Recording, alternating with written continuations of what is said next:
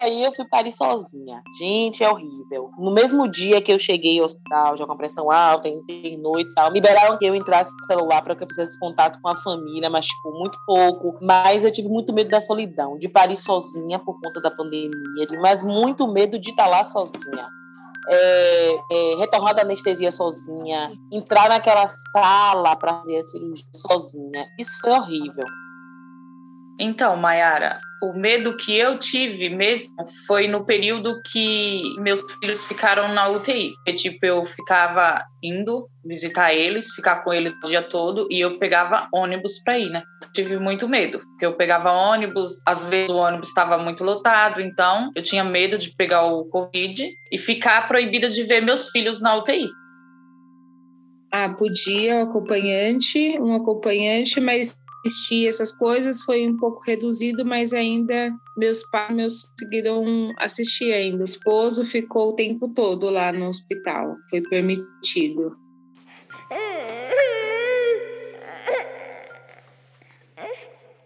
Você ouviu a Maura Oliveira, aqui da cidade de São Paulo, a Lucineide Santos, de São Félix, na Bahia, e a Érica Xavier, daqui de São Paulo também. As três pariram ano passado e nos reunimos aqui na conversa de portão dessa semana para trocar uma ideia sobre como foi e também como está sendo cuidar de um bebê ou dois, no caso da Maura, que é mãe de gêmeos, no meio da maior crise sanitária e econômica que já vivemos.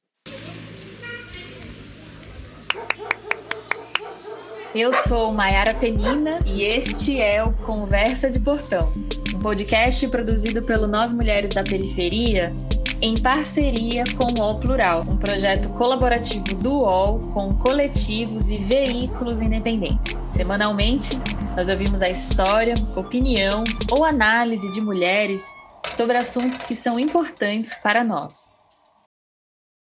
Gestar, frutificar, abrigar. Meu corpo casa. Dentro da minha casa, que tornou meu universo. Em tempos de pandemia. Imagina se é desafiador estar grávida em qualquer tempo. Imagina na pandemia. Limitar o abraço, anular os encontros reais e pensar que você é grupo de risco. Me fortaleço, me ergo para o medo e a ansiedade não me dominar. É tanto sentir que às vezes faz pesar. Penso às vezes esse tempo como um pesadelo, mas minhas crias é meu zelo e a reza é ter paciência. Preciso acreditar e acredito com as forças das minhas entranhas para continuar a caminhar. Vida, vida, vida.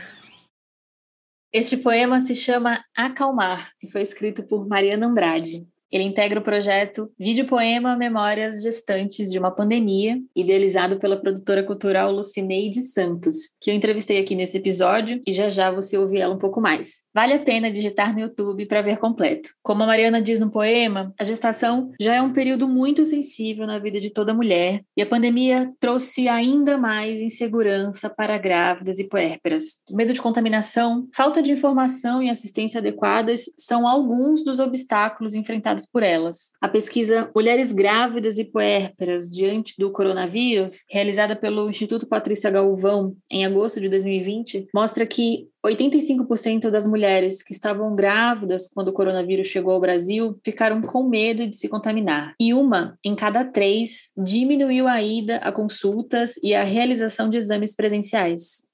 Vocês fizeram pré-natal no SUS? Como é que foi o pré-natal de vocês? Eu tive sorte. Aqui em São Félix, o SUS ele funciona muito bem. Eu consegui ter todo o acompanhamento do meu pré-natal, lógico com algumas restrições que talvez a gente tivesse, tipo, a quantidade de ultrassons não foi diminuída, mas a gente tinha aquela questão de horário, a gente de saúde fazia o contato com a gente, tipo, só iam três gestantes a cada consulta pré-natal. Então, assim, eu vou dizer que reduzir, reduziu muito o atendimento em algumas coisas, 20% por aí. Mas eu tive a grande parte de atendimento continuado nesse período, consegui fazer todos os exames, Foi tudo bem, graças a Deus, uma equipe boa. Fui acompanhada né, pelo hospital do pré-natal de risco a gestação toda. Então, chegou no hospital, eles já tinham todo o meu histórico, foi bem legal. tive bastante apoio né, do meu esposo, principalmente.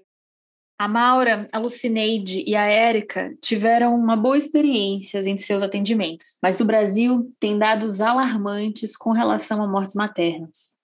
O estudo Impacto Desproporcional da Covid-19 entre gestantes e puérperas no Brasil mostra que a pandemia agravou ainda mais as diferenças étnico-raciais de atendimento à maternidade. Na pesquisa, grávidas brancas têm perto de 9% de risco de morrer no parto, enquanto para as pretas o percentual é de 17%, quase o dobro. A rede feminista de ginecologistas e obstetras fez uma nota denunciando a morte materna por Covid no Brasil e formulou 11 medidas para reverter esse triste cenário no país. A rede também busca garantir o afastamento da gestante do trabalho presencial, num projeto de lei que já foi aprovado pelo Senado e agora está aguardando a sanção pelo presidente Jair Bolsonaro. Além disso, a rede ressalta que é importante, no caso das trabalhadoras informais, garantir uma renda justa para que elas consigam se manter financeiramente. A vacinação das gestantes também é uma pauta muito reforçada pela rede e elas foram incluídas na lista de grupos prioritários. A enfermeira Jussara Lopes, que trabalha na comunidade quilombola de Terra Vermelha, em Cachoeira, na Bahia, também falou um pouquinho sobre este cenário no projeto Gestantes de uma Pandemia devido ao fechamento de atendimentos especializados, como obstetras, dentistas e tantos outros, realização de exames de rotina para as nossas gestantes. Isso nos causou muitos problemas, porque a atenção básica não tem como responder pela atenção especializada. O Covid-19 fez com que todos os hospitais e UPAs fossem direcionados o atendimento apenas para os Covid, né? esquecendo de tantas outras doenças que afetam o nosso povo negro, as mulheres negras e principalmente né, mulheres quilombolas, marisqueiras, como as nossas aqui do Recôncavo. Nossas mulheres ficaram sem essa esses atendimentos e tivemos que nos reinventar, ressignificar enquanto enfermeira, enquanto os médicos de unidade de atenção básica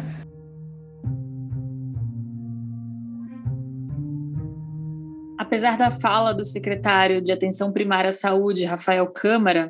Mas, caso possível, postergar um pouco a gravidez para um melhor momento em que você possa ter a sua gravidez de forma mais, mais tranquila que recomendou isso durante uma entrevista coletiva do Ministério da Saúde, não é bem assim que as coisas funcionam, não é? Inclusive, foi o que aconteceu com a Ana Moraes, que atendeu ao nosso chamado e enviou sua experiência no nosso WhatsApp. A Ana mora em São Paulo e Franco da Rocha. Ela tem endometriose e achava que não queria engravidar. A surpresa veio agora e ela está grávida, esperando a chegada da Kim. Sempre eu vi que eu não podia, sempre ficou muito, muito nítido isso, que eu não seria mãe né? E com 35 anos, com endometriose, N coisas. Eu tenho transtorno de ansiedade, né? Acho que eu fiquei umas duas semanas pensando muito, pensando muito, pensando muito, assim. E não era, e não era tipo, vou ter ou não vou ter. Não era, não era esse pensamento. Era da minha possibilidade de ser mãe. Né, que eu nunca tinha tido o pensamento da possibilidade de ser mãe. A rede feminista de ginecologistas e obstetras diz que o Ministério da Saúde se pronunciou tardiamente sobre a mortalidade de gestantes na pandemia. O governo pedir para adiar a maternidade não pode ser uma medida isolada. As mulheres precisam ter seus direitos garantidos e serem orientadas.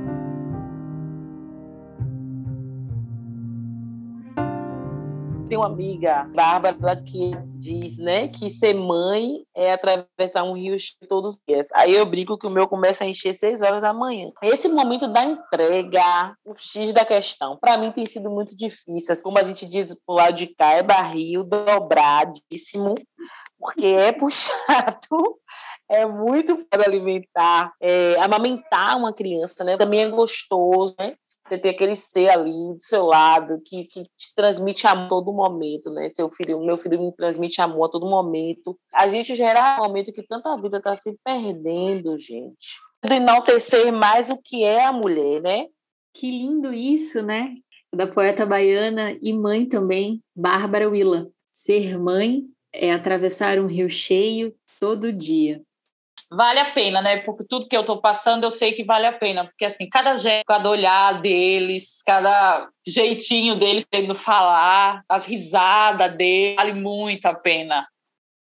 A Yara Faria é outra mulher, outra mãe que atendeu o nosso chamado e mandou seu depoimento no nosso WhatsApp. Ela concorda com a Maura. Mas assim, estar gerando uma vida no meio dessa, desse caos me traz esperança que o dia, que dias melhores virão, né? A chegada da Iana vem me fortalecendo muito, assim, seguir em frente, vem me dando muita força. Então, por esse lado, tá sendo muito bom. Apesar da tensão, do medo, de tudo, a alegria de estar tá gerando uma vida tá sendo bem maior. Óbvio que não as coisas não estão sendo como eu sonho ou como todas as mães sonham em ter sua gravidez, ter a sua liberdade, fazer suas coisas, né? Os cuidados são super redobrados, você tem que tomar zelo em tudo. Também sinto falta de das pessoas próximas ao meu lado me acompanhando nesse momento. E assim eu encerro com essa mensagem da Yara. Desejo a todas as grávidas que estão ouvindo que fiquem fortes, que se cuidem muito, que vai dar tudo certo no final. São muitas as dúvidas que envolvem este tema.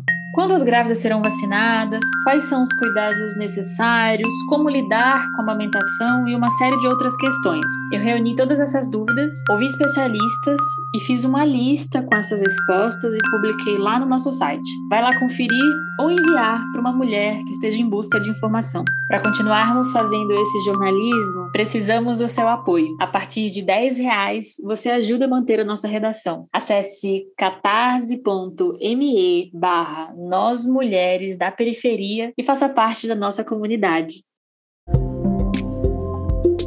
Eu sou Mayara Penina e este foi o Conversa de Portão, um podcast produzido pelo Nós Mulheres da Periferia em parceria com o UOL Plural, um projeto colaborativo do UOL com coletivos e veículos independentes. Semanalmente, nós ouvimos a história, opinião ou análise de mulheres sobre assuntos que são importantes para nós. Você pode ouvir a gente no Spotify, Deezer, Google Podcasts e por WhatsApp. É só se cadastrar na nossa lista de transmissão. Este episódio foi produzido por Carol Moreno e eu fiz o roteiro e a reportagem. A trilha sonora e edição é por Sabrina Teixeira Novaes e Camila Borges. Neste episódio, utilizamos áudios do Projeto Gestantes de uma Pandemia e do canal da Fiocruz. Hoje eu fico por aqui e até a nossa próxima conversa de portão.